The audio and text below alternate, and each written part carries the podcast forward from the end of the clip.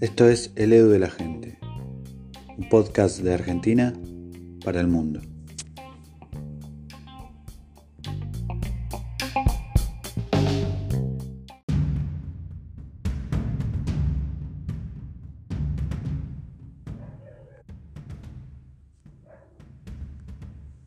Bienvenidos a un nuevo episodio de El Edu de la Gente. Hoy hablaremos de el gran maestro del terror, Edgar Allan Poe. La muerte de Allan Poe, considerado como uno de los maestros universales de los relatos de terror, fue el 7 de octubre de 1849 y hasta el día de hoy sigue siendo un misterio. Se desconoce si se trató de un asesinato, un suicidio o simplemente una desgracia del destino. La maldición que perseguía a Alan Poe quizás fuera tan solo una urgucia de Rufus Wilmot Griswold, editor, poeta, crítico literario y enemigo del propio Edgar. Inventó tras la muerte del autor norteamericano, eh, ocurrido el 7 de octubre de 1849 en Baltimore, Estados Unidos,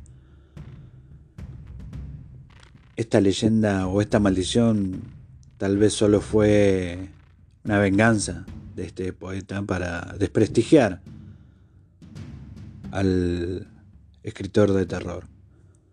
En la biografía de Poe, Whitman lo tachó de adicto al alcohol y a los estupefacientes. Pero según cuentan los, especialistas de la época, Poe era intolerante al alcohol y el sórdido ambiente de los bares eh, le resultaba simplemente muy desagradable.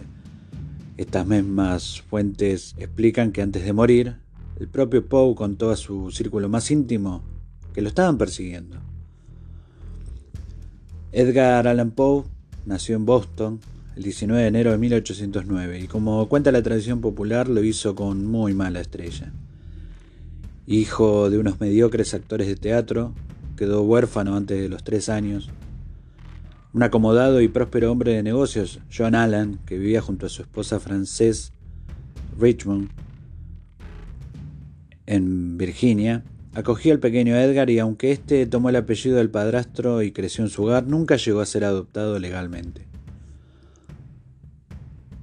Poe nunca cuestionó los valores con los cuales fue educado, escepticismo ante el progreso y la democracia, exaltación de la mujer en su papel de esposa y madre, justificación de la esclavitud, idealización del feudalismo medieval y desprecio por el maquinismo. Los negocios familiares llevaron a Edgar y a su familia adoptiva a Londres, donde el joven estudió en uno de los exclusivos internados de Chelsea, donde aprendió a escribir en latín y a hablar en francés. Sin embargo, los negocios en el viejo continente no tuvieron el éxito esperado y los Poe regresaron a Richmond en 1920. Mientras que el padrastro de Poe era un hombre uranio y nunca apoyó a Edgar en su afán de ser escritor, su madre adoptiva puso toda su fe en el muchacho y siempre le mostró su cariño. De nuevo en su país, Poe se familiarizó con el folclore de las nodrizas y los criados negros, que apenas distinguían entre lo real y lo fantástico lo ordinario y lo sobrenatural, los vivos y los muertos. Desde niño escuchó historias sobre zombies, aparecidos y magia negra. Era un ávido lector de los cuentos de terror publicados en las revistas inglesas y escocesas que llegaban a la oficina de su padrastro.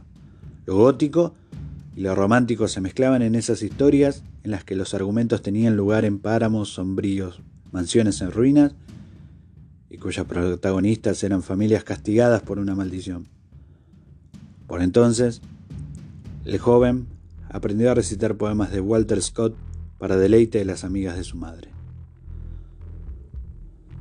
Matriculado en la Universidad de Virginia, Poe se aficionó demasiado al juego, ya que el dinero que recibía de su familia no era suficiente, y a la bebida, lo que le provocaba un estado de a la vez de euforia y lucidez. Durante su estancia en la universidad, Poe se interesó por todas las disciplinas y siempre iba con un libro entre las manos. Pero cuando su padrastro se negó a pagar sus deudas de juego, se vio obligado a dejar el centro, humillado y deshonrado.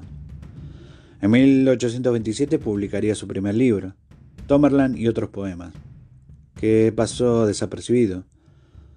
Los recursos económicos de Poe empezaron a menguar y se dio cuenta de que no tenía lo suficiente para vivir, por lo que se alistó en el ejército. Fue ahí trasladado a Charleston y con el tiempo fue ascendido a artificiero, pero también tuvo problemas. Tras ser juzgado en una corte marcial por desobediencia y abandonar el servicio en 1831, partió hacia Nueva York y publicó con la ayuda de algunos antiguos compañeros de la academia su obra Poemas. En 1833, Poe ganó un premio de 50 dólares por la obra manuscrito hallado en una botella. Y gracias a la ayuda de un acaudalado caballero llamado John Pendleton Kennedy, consiguió trabajo como eh, redactor en el periódico Southern Baltimore Messenger.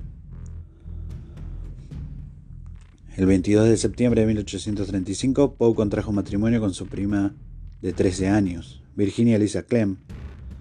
Aunque en el certificado de matrimonio se expidió meses después, aparecía registrada con la edad de 21 años. En, en esa época, Poe tenía 26 años. En 1839 escribió Tales of the Grotesque and Arabesque, Cuentos de lo Grotesco y Arabesco, su sexto libro, que se publicó en dos volúmenes que incluían algunas de sus obras más emblemáticas como La caída de la casa Usher o Ligeia. Poe desarrolló el germen de lo que posteriormente se conocería como novela policíaca con la obra Los crímenes de la calle Morgue. En 1843 obtuvo un éxito extraordinario con un relato acerca de un fabuloso tesoro escondido llamado el escarabajo de oro. Y en 1845 escribió El Cuervo y otros poemas. En 1846 Poe publicó una de sus obras más famosas, El barril de amontillado. 30 de enero de 1847, perdón, su esposa Virginia murió a causa de la tuberculosis, y según cuentan los amigos de Poe, este siguió todo el cortejo funerario ataviado con su vieja capa de cadete, una prenda que durante meses había sido la única ropa de abrigo que había habido sobre la cama de Virginia. Tras la muerte de su esposa, Poe entabló relaciones con varias mujeres, pero nunca llegaron a un buen puerto, debido al difícil carácter y los problemas que seguía teniendo con la bebida. En 1849 Poe concertó un matrimonio con Sarah Elmira Royster, y a pesar de que todos sus allegados lo vieron entusiasmado e incluso feliz, Poe un día desapareció y se le perdió el rastro. El 3 de octubre de ese mismo año fue hallado en las calles de Baltimore en estado de delirio, muy angustiado necesitado de ayuda inmediata. Fue trasladado por su viejo amigo James E. Snodgrass al Washington College Hospital, donde murió el domingo 7 de octubre de 1849. En ningún momento fue capaz de explicar cómo había llegado a dicha situación ni por qué motivo llevaba ropas que no eran suyas. La leyenda cuenta que en sus últimos momentos invocó obsesivamente a un tal Reynolds, explorador que le había servido de referente para sus novelas de aventuras fantásticas. Sus últimas palabras fueron que Dios ayude a mi pobre alma. Tanto los informes médicos como los certificados de defunción se perdieron. Los periódicos de la época dijeron que la muerte del genio del misterio se debió a una congestión o una inflamación cerebral. Con este eufemismo se solían cubrir, en la época, los fallecimientos por motivos más o menos vergonzantes, como era el caso del alcoholismo.